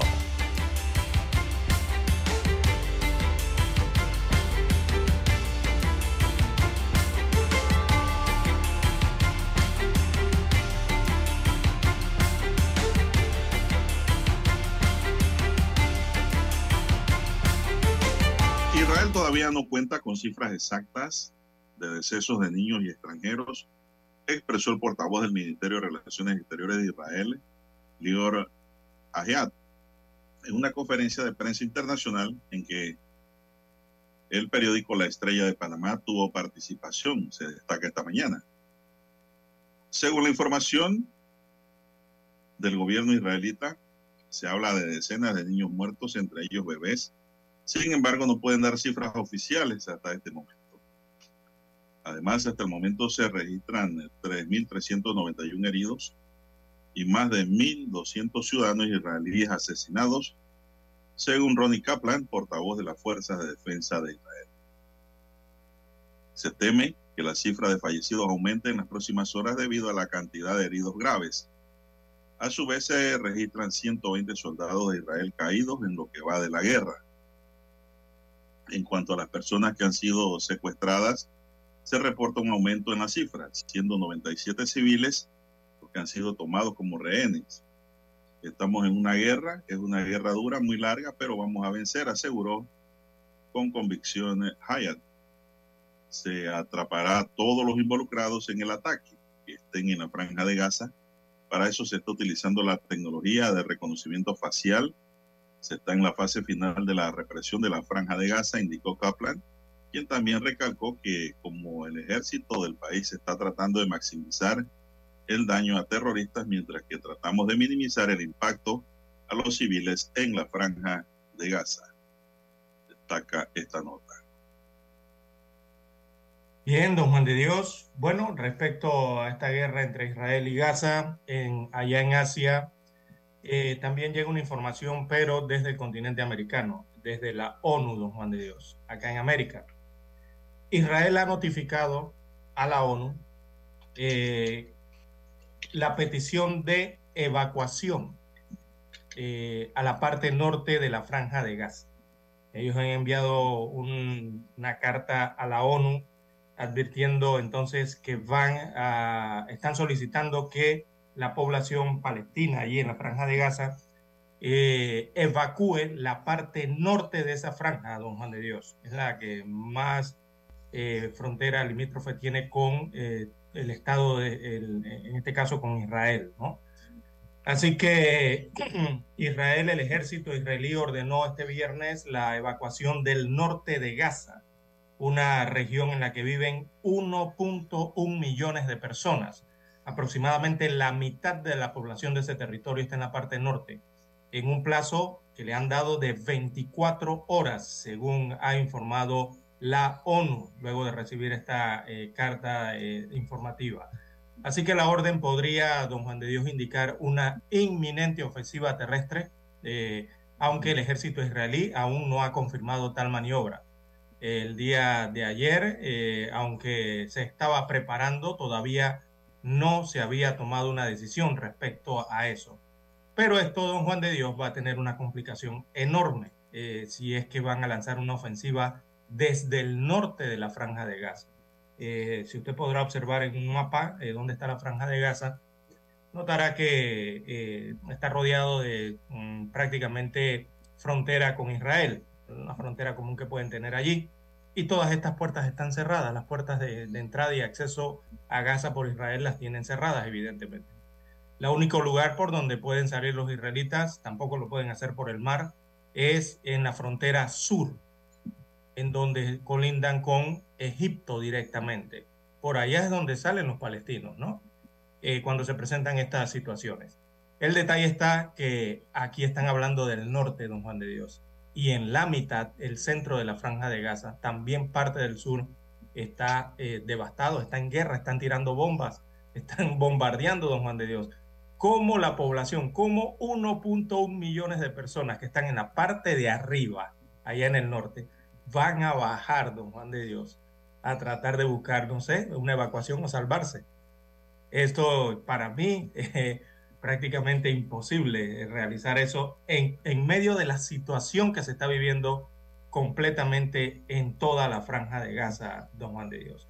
La orden eh, ha sido entregada a la ONU por parte del ejército y el gobierno israelí, así que se produce mientras Israel continúa entonces con su ofensiva contra el territorio gobernado por Hamas.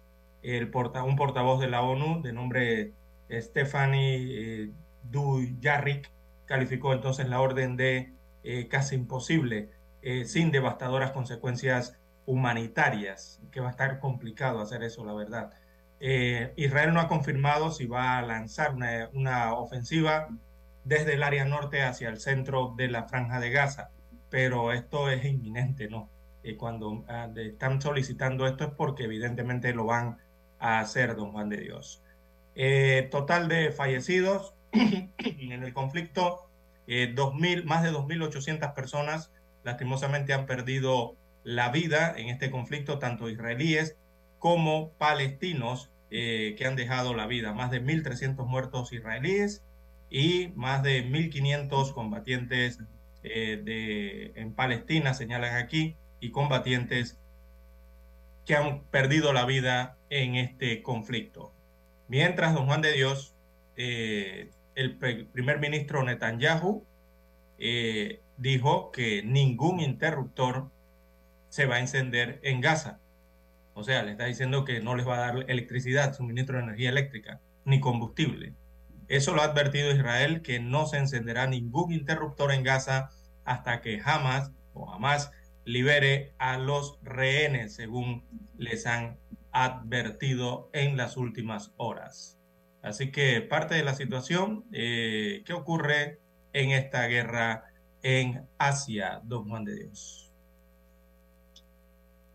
Bueno, don César, la ONU afirma que la orden militar israelí de evacuar a 1,1 millones de personas del norte de Gaza es imposible sin graves consecuencias humanitarias. La cantidad de muertos tanto en Israel como en Gaza aumenta día a día, señaló la ONU en un comunicado.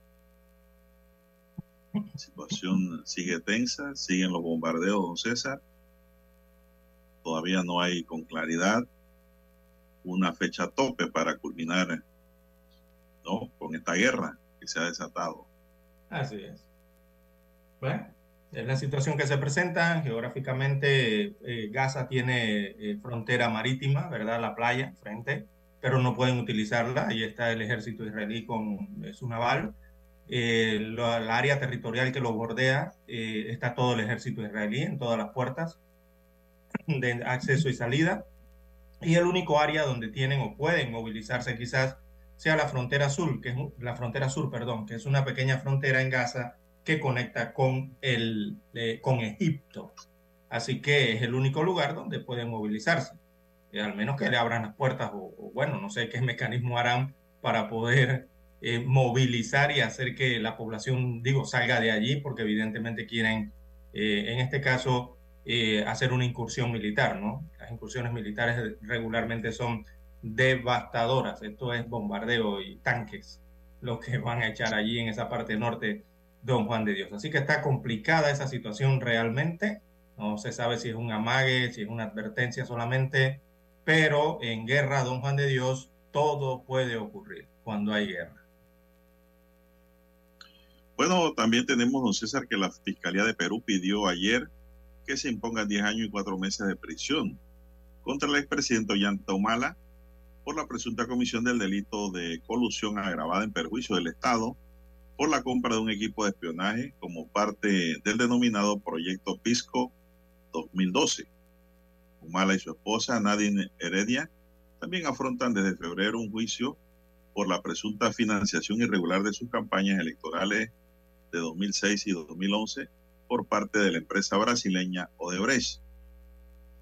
Fiscal Anticorrupción pidió 20 años de cárcel para Humala y 26 para Heredia por supuestamente no declarar esas donaciones de Odebrecht. Son las 6:59 minutos 55 segundos. Vamos a Washington, don Dani, y regresamos con más noticias. Noticiero Omega Estéreo. El satélite indica que es momento de nuestra conexión. Desde Washington, vía satélite. Y para Omega Estéreo de Panamá, buenos días, América. Buenos días, América. Vía satélite. Desde Washington.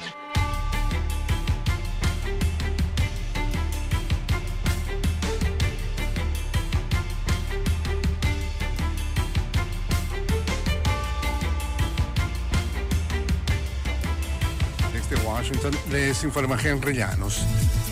Steve Scalise, que había asegurado la nominación del Partido Republicano para ser el próximo presidente de la Cámara de Representantes de Estados Unidos, pero no alcanzó los 217 votos necesarios para ser elegido en pleno de la Cámara, abandonó la carrera. Acabo de compartir con mis colegas que retiraba mi nombre como candidato designado por nuestro orador, dijo a periodistas el jueves. Si nos fijamos en las últimas semanas, si nos fijamos dónde se encuentra nuestra conferencia, todavía queda trabajo por hacer. Todavía hay algunas personas que tienen sus propias agendas, explicó. En el ambiente internacional, Israel se prepara para una posible operación terrestre en la franja de Gaza. El secretario de Estado de Estados Unidos, Anthony Blinken, continuó el jueves su visita al país donde aseguró que lleva el mensaje simple de que su país está con Israel y su gente hoy mañana y todos los días. En conferencia de prensa desde Tel Aviv, Blinken detalló que discutió con el primer ministro israelí Benjamin Netanyahu y además autoridades locales los detalles de lo que necesita Israel para defenderse y cómo Estados Unidos puede ayudar a atender esas necesidades. Un avión de la Fuerza Aérea de Colombia aterrizó en la madrugada de este viernes en una base militar de Bogotá con 110 colombianos a bordo procedentes de Israel en el primer vuelo humanitario que envía el país latinoamericano. Los repatriados fueron recibidos por funcionarios de la Cancillería luego de más de 15 horas de vuelo tras partir el jueves desde Tel Aviv y realizar una escala en Lisboa. Gracias, dijeron algunos de los colombianos, a su llegada al país a salvo ya de la guerra entre Israel y Hamas. El conflicto estalló el pasado fin de semana tras el asalto del grupo insurgente en territorio rival y se ha cobrado más de 2.800 vidas en ambos bandos. El ejército israelí está emitiendo órdenes de evacuación generalizadas para casi la mitad de los 2.300.000 habitantes de la franja de Gaza antes de una temida ofensiva terrestre que busca erradicar al grupo insurgente Hamas. Luego de su letal asalto a Israel, dijeron funcionarios de Naciones Unidas. Las directrices sembraron el pánico entre civiles y cooperantes que ya sufren una campaña aérea y un bloqueo israelí. El grupo Virgin fue favorecido por la decisión en el caso de su demanda contra la compañía ferroviaria estadounidense Brightline Holdings, que rescindió un acuerdo de licencia afirmando que la marca Virgin ya no era de alta reputación. El magistrado Mark Pelling falló a favor de Virgin Enterprises, que demandó al operador de trenes por violar un acuerdo para cambiar su nombre a Virgin Trains USA. La empresa de Florida dio a conocer que lamenta el fallo y que planea apelarlo. La demanda se debió a un acuerdo que las dos compañías cerraron en 2018 y del que Brightline se retiró luego de dos años.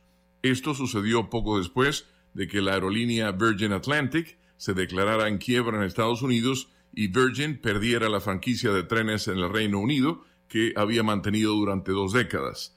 Brightline argumentó que Virgin había, y citamos sus palabras, dejado de constituir una marca de gran reputación internacional en gran parte debido a asuntos relacionados con la pandemia. Virgin Atlantic atravesó muchas dificultades pese al apoyo financiero del gobierno británico después de que el COVID-19 causara la suspensión de los viajes.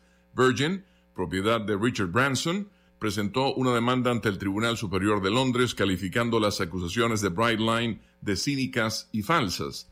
Al emitir su sentencia después de una audiencia en julio, Pelling dijo que Brightline tenía que demostrar que continuar usando la etiqueta Virgin causaría un daño material a la reputación de Brightline o al valor de su negocio. En mi opinión, expresó el juez, es evidente que no lo ha hecho. El magistrado dijo que no hay ninguna evidencia de que la presunción de Brightline ante los consumidores resultara afectada por su continua asociación con Virgin. La cuestión de los daños se resolverá en una audiencia posterior. Virgin pide unos 246 millones de dólares por daños y perjuicios en el caso. En respuesta al fallo, la compañía señaló en un comunicado que, y citamos sus palabras, durante más de 50 años, la marca Virgin ha sido un símbolo de innovación global, experiencia excepcional del cliente y espíritu empresarial. La sentencia judicial de hoy demuestra la fortaleza de nuestro negocio y de nuestra marca. Desde Washington vía satélite y para Omega Estéreo de Panamá hemos presentado Buenos Días América. Buenos días, América. Vía satélite. Desde Washington. Para anunciarse en Omega Estéreo, marque el 269-2237. Con mucho gusto le brindaremos una atención profesional y personalizada. Su publicidad en Omega Estéreo. La escucharán de costa a costa y frontera a frontera. Contáctenos 269-2237. Gracias. Noticiero Omega Estéreo.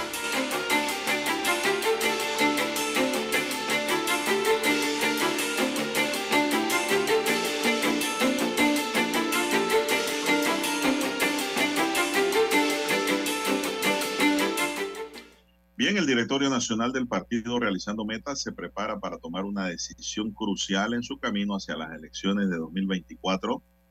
Mañana tendrán la responsabilidad de aprobar o rechazar la nueva designación que se haga de la persona que acompañará a Ricardo Martinelli como candidato a la vicepresidencia. El proceso de votación en el directorio del partido será sencillo ya que se presentará una sola pregunta a los miembros.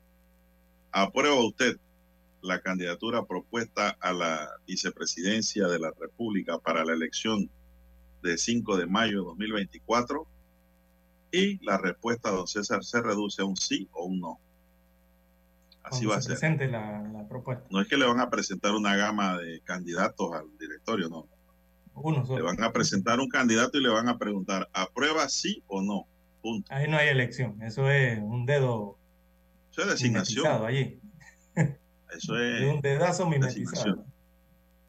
Para garantizar la transparencia y legitimidad de este proceso, el partido ha solicitado al Tribunal Electoral que se encargue de la preparación de todo el material necesario para esta elección interna. Elección, ¿no, César? Eso no es. ¿Puede calificar así? ¿Qué elección va a ser esa? designación. Eh, allí sí. No es elección porque ahí no hay de, dónde escoger es designación, aprobación o negación, cambio y fuera. Exacto, porque el presidente elige no, elige a su acompañante. Eh, y la, misma pregunta que hacen aquí, una pregunta totalmente, César, sugerente. Sí. Esta pregunta, eh, este tipo de preguntas en los procesos judiciales eh, se tacha, porque es sugerente, ¿no? Una sola dirección. Están diciendo a, al, al directorio si aprueba o no. ¿Aprueba usted? Así no. Porque no, no pueden preguntar a quién aprueba usted o quién puede considerar usted este grupo que sea el vicepresidente o por quién vota usted esto uno, dos y tres. No. Bien. Bueno, y todo esto ocurre, don Juan de Dios. Recordemos, eh, oiga, hay gente que todavía no se ha enterado que la esposa del expresidente Marta Isabel del Carmen Linares Brinde Martinelli eh, renunció a su candidatura a la vicepresidencia de la República por eh, los colectivos Realizando Meta y también el colectivo Alianza. Imagínense ustedes, algunos no se han enterado todavía, ¿no? Por eso, don Juan de Dios es que están realizando este directorio y estos procesos, ¿no? Durante el fin de semana en el partido Realizando Metas. Tienen que, bueno, eh, escoger una nueva figura vicepresidencial. Eh, recordemos que el día martes se publicó el boletín electoral del Tribunal Electoral y allí apareció entonces la renuncia eh, voluntaria de Marta de Martinelli como eh, acompañante de fórmula del exmandatario en esa alianza de Realizando Meta y Alianza. Así que, bueno, a buscar un nuevo vicepresidente. Muchos nombres suenan, don Juan de Dios. Y bueno, esperar a qué deciden. Se ha tomado fuerza el nombre de un empresario joven. Eh, especulación. de Veraguas, creo que es de Veraguas o Panamá, no sé. Bueno, no sé dónde habrá nacido en los lugares, pero sí de las familias, ¿no? asentadas en, provincia de Veraguas. Eh, ¿Qué familia? Eh, la, las familias Birsi. parece ah, que son tan más asentados en Veragua, ¿no? Bueno, me parece a mí. Muy bien. Eh, hay un joven empresario de cadenas de supermercados que eh, suena fuertemente para ocupar o, ser elegido allí en el partido realizando metas. También suenan otros nombres de ya conocidos políticos como José Raúl Mulino, recordemos acompañante de, eh, como ministro en su Consejo de Ministros del expresidente Ricardo Martinelli, durante su periodo presidencial, fue ministro de Seguridad, ¿no? Digo, de, anteriormente se llamaba de Gobierno y Justicia. Eh, también, bueno, otros nombres, ¿no? De otros jóvenes que han sonado. Pero al parecer, don Juan de Dios, eh, todo indicaría eh, que serían entre estos dos, suenan como los más potables, ¿no?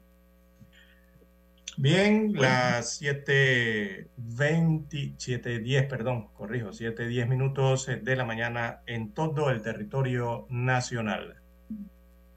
La Caja del Seguro Social anunció ayer jueves que acudirá al mercado internacional para abastecer con medicamentos al complejo hospitalario Doctor Arnulfo Arias Madrid.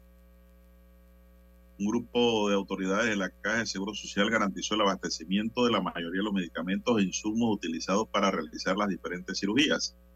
Por ello, reiteró las medidas para adquirir internacionalmente las medicinas que no puedan comprarse con los distribuidores locales. Yelkis Hill, directora nacional de los servicios y prestaciones de salud de la Caja de Seguro Social, indicó que en una reunión sostenida con la dirección médica del complejo, se verificó un listado de 15 renglones, la mayoría de los cuales están abastecidos, salvo la atropina, que es ofertado por tres empresas que comunicaron verbalmente que este producto no será vendido en Panamá.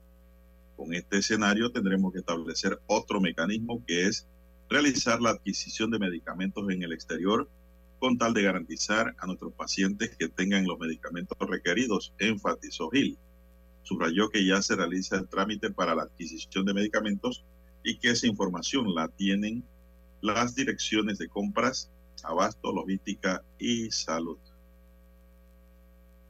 Son las 7.18. Bien, 7.18 minutos, no, 7.11 minutos de la mañana en 7, todo 11, el territorio 7, nacional. Bien, don Juan de Dios, eh, se acerca el fin de semana, habrán ciertas actividades bueno, culturales, políticas, pero también habrán ciertas reuniones eh, bajo la Alianza Pueblo Unido, miembros de los diferentes gremios de todos los sectores del país. Eh, se marcharon entonces desde la Plaza Porras, que marcharon a la Plaza Porras hasta el Parque de la Catedral, en donde un grupo ingresó entonces a la presidencia a entregar múltiples puntos que los mantiene a estos realizando varias protestas en el país, como lo son el tema del contrato minero y también las protestas que se han generado por el tema de la canasta eh, básica. Así que los gremios podrían anunciar este día sábado nuevas medidas de protestas, eh, don Juan de Dios, debido a la situación ¿no? que se presenta, eh, ya que en la Asamblea Nacional, los diputados en la Asamblea están esperando a que el ministro de Comercio e Industrias regrese nuevamente a la Asamblea con el nuevo texto modificado de, del contrato minero. Eso tiene en alerta a varios sectores, eh, gremios, asociaciones en el país. Así que este sábado a las 9 de la mañana se espera que representantes de estos grupos se reúnan en la Facultad de Profesores de la Universidad de Panamá, acá en Ciudad Capital, para discutir las nuevas medidas que estarán desarrollando durante las próximas semanas. Han dicho varios de estos miembros, don, Juan de Dios, integrantes de estas agrupaciones, que ellos se mantienen eh, exigiendo un referéndum para que el pueblo decida si quiere o no minería en el país. Así que este fin de semana, mañana habrá entonces reuniones al respecto, ¿no? De precisamente estos grupos sindicales que eh, hemos visto eh, hacen estas protestas principalmente en, la, en, en, el Parque de la Catedral y también los que se reúnen en el Parque Porras. Así estará la situación durante el fin de semana. Vamos a la pausa, Dani, pues vamos a la última pausa y pues regresamos con la parte final. Noticiero Omega Estéreo. Desde los estudios de Omega Estéreo, establecemos contacto vía satélite con la voz de América. Desde Washington, presentamos el reportaje internacional.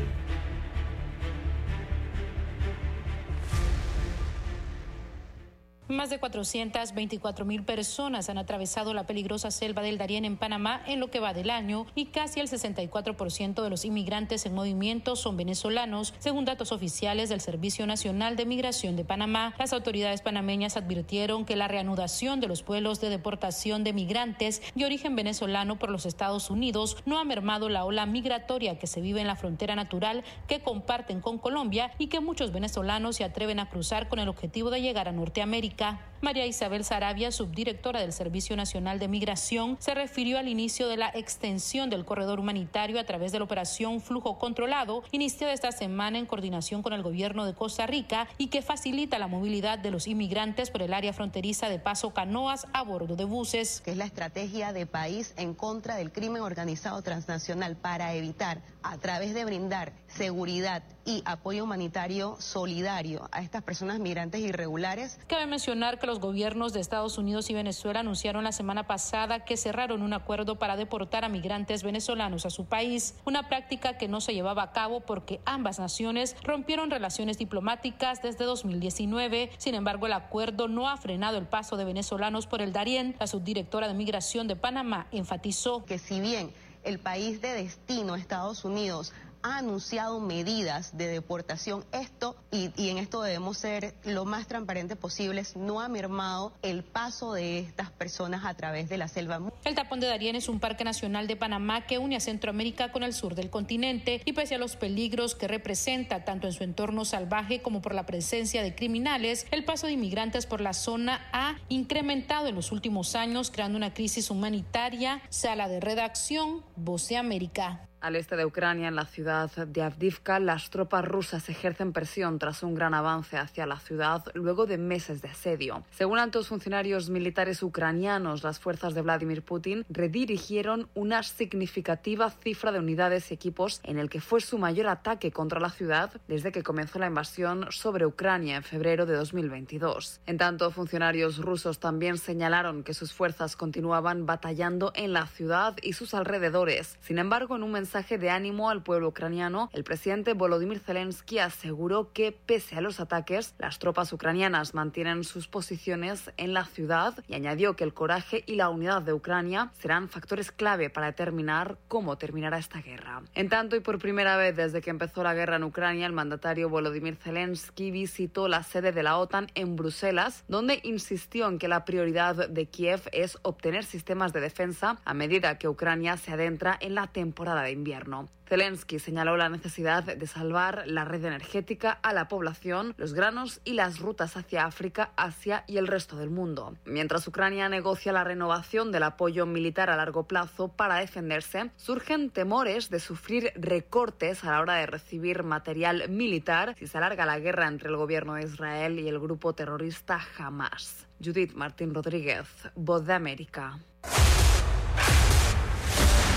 Escucharon vía satélite desde Washington el reportaje internacional. Omega Estéreo, 24 horas en FM Estéreo. ¿Tienes proyectos? ¿Tienes propósitos? ¿Tienes Unibank?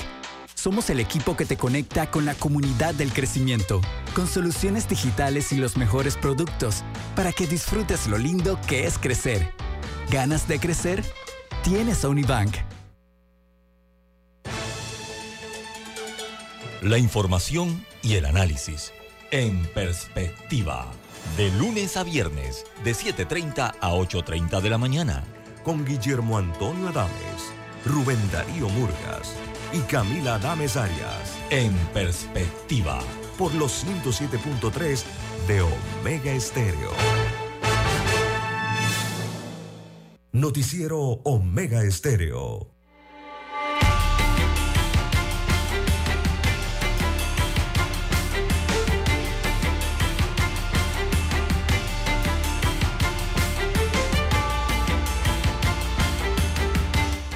Bueno, la Caja de Seguro Social emitió un comunicado de prensa ayer tras los hechos suscitados en las instalaciones del complejo hospitalario metropolitano entre un grupo de familiares de una paciente fallecida y el personal de enfermería.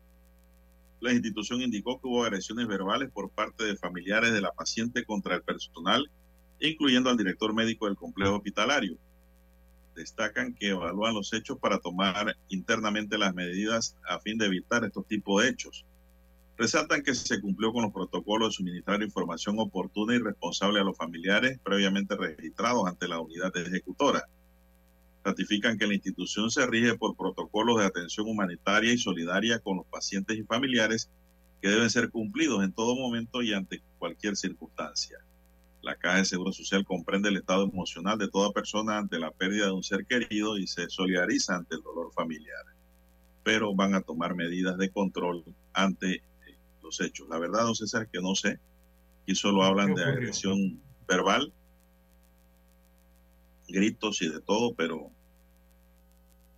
no dan mayores detalles. No sé usted si tiene algo no- uno no sobre el puede ahondar ni analizar porque uno no sabe si fue un problema de eh, la enfermera y las relaciones humanas que hay que practicar, Exacto. ¿verdad? Recordemos que las enfermeras, los médicos, eh, quien esté trabajando dentro del sistema de salud, eh, sea la profesión que sea dentro del sistema, tiene que practicar relaciones humanas con el paciente o los familiares del paciente, don Juan de Dios, el buen trato, Sí, todas cierto. estas situaciones, ¿no? Como no sabemos qué fue lo que ocurrió o si ocurrió de la enfermera hacia los familiares o, o- o fue inverso, y no, no tenemos los datos completos. No hay mayores elementos de juicio.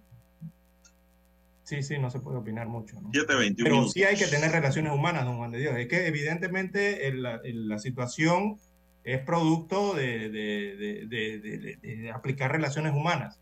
Eh, me refiero yo allí, don Juan de Dios. Evidentemente algo pasó, o por parte de la familia o por parte de los servidores que trabajan en el hospital eh, del Seguro Social, de alguna de las dos partes, pero tiene que ver con relaciones humanas, evidentemente.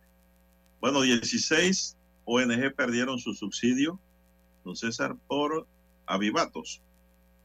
Recibían ayuda por parte de la alcaldía de Panamá, algunas hasta compraban licor con el dinero que le daban. Oiga, esto es lo último. Los que hacían Oh. esto me parece que les falta un tornillo y un spring en la cabeza. Los subsidios que se daban a las organizaciones no gubernamentales en Panamá fueron recortadas por Juega Vivo. Destaca una nota hoy de las 40 ONG que reciben ayuda financiera por parte de la alcaldía de Panamá, solo 24 cumplían con las normas. Según el director de servicios de la comunidad, Iván Picota, se hicieron algunos correctivos y se detectaron irregularidades. Citó que entre las anomalías que hallaron había ONG que utilizaban los recursos para comprar licor y otras hacían pagos de atenciones en hospitales privados, don César. Según Picota, otras irregularidades que estaban fuera de los acuerdos municipales era que habían organizaciones inexistentes y que pagaban el servicio de electricidad a personas ajenas a la ONG. Para el abogado Ernesto Cedeño, todas las organizaciones que reciben subsidio deben cumplir con los requisitos y la alcaldía debe también hacer su parte. Ante estos hallazgos, según señor, la entidad debe analizar las causas y los hechos que ameritan sanciones que deben aplicarlas. Entonces, si esto es así, esto tiene que ir a parar al Ministerio Público, don César. Sí, Y la Contraloría tiene que hacer también hay un audito para que eso vaya a parar a la, a la Fiscalía de Cuentas posteriormente, por los hallazgos que se den. Eh, Giovanni Fletcher, por su parte, la sociedad civil, eh, dice que cualquier organización que reciba dinero del Estado debe cumplir de manera transparente con los requisitos que se le establezca. Picota reiteró que en esta administración se hicieron algunas auditorías porque no habían sustentos para la generación de pagos a las diversas ONG, don César. Pero para comprar licor y para pagar recibos de luz ajeno con la plata del municipio. ¿Qué, qué- es de los qué contribuyentes. asociación de beneficencia sería? Debe ser que es de beneficencia, ¿no? Pero Eso para lo que comprar licor daña. no. Eh, quizás caen en esto por el tema de si tuvieron alguna actividad, ¿no? Esto que hacen de Que hacen- reuniones, que hacen alguna actividad actividades y culturales que caen en estas situaciones. meten cerveza y meten, qué sé yo, Exacto.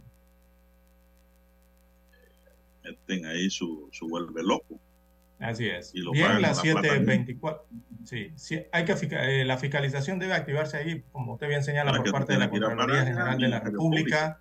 Ojo a los dineros. eh, y dos, eh, lo del Ministerio Público, ¿no? Evidentemente. Eh, pero hay que darle seguimiento a ver si, si, si se hace eso, que es lo otro. Una cuestión es que lo denuncien y lo dejen hasta allí. Y otra Sí, cuestión es lo que- dejen morir ahí. Exactamente, que sigan los pasos, ¿no? Esa es la problemática que a veces No existe. cumplen con su función de funcionario que le ordena el Código Penal de que cuando conocen de la posible comisión de un delito deben ponerlo en conocimiento de la autoridad competente. Sí, si no caes en omisión, ¿no? Exactamente. Eso Si también a Picota es- habló de esto, Picota le debe dar continuidad al tema. Así mismo es. Bien, don Juan de Dios, eh, ya que hablamos del distrito de Panamá, eh, oiga, van a ajustar las rutas de los desfiles patrios en la capital. Recordemos que ya viene el mes de la Dos patria. minutos para esa noticia, don César. ¿Sí? Dos minutos tiene. Ah, de la- bueno, el Ministerio de Educación entonces está analizando recortar un kilómetro y medio a los desfiles, don Juan de Dios, y me parece sana la, si toman la decisión. ¿Y esto por qué, don Juan de Dios? Por el tema, cuestiones relacionadas con el cambio climático y prevenir los golpes de calor en los jóvenes participantes de los desfiles. Y están en lo cierto, don Juan de Dios.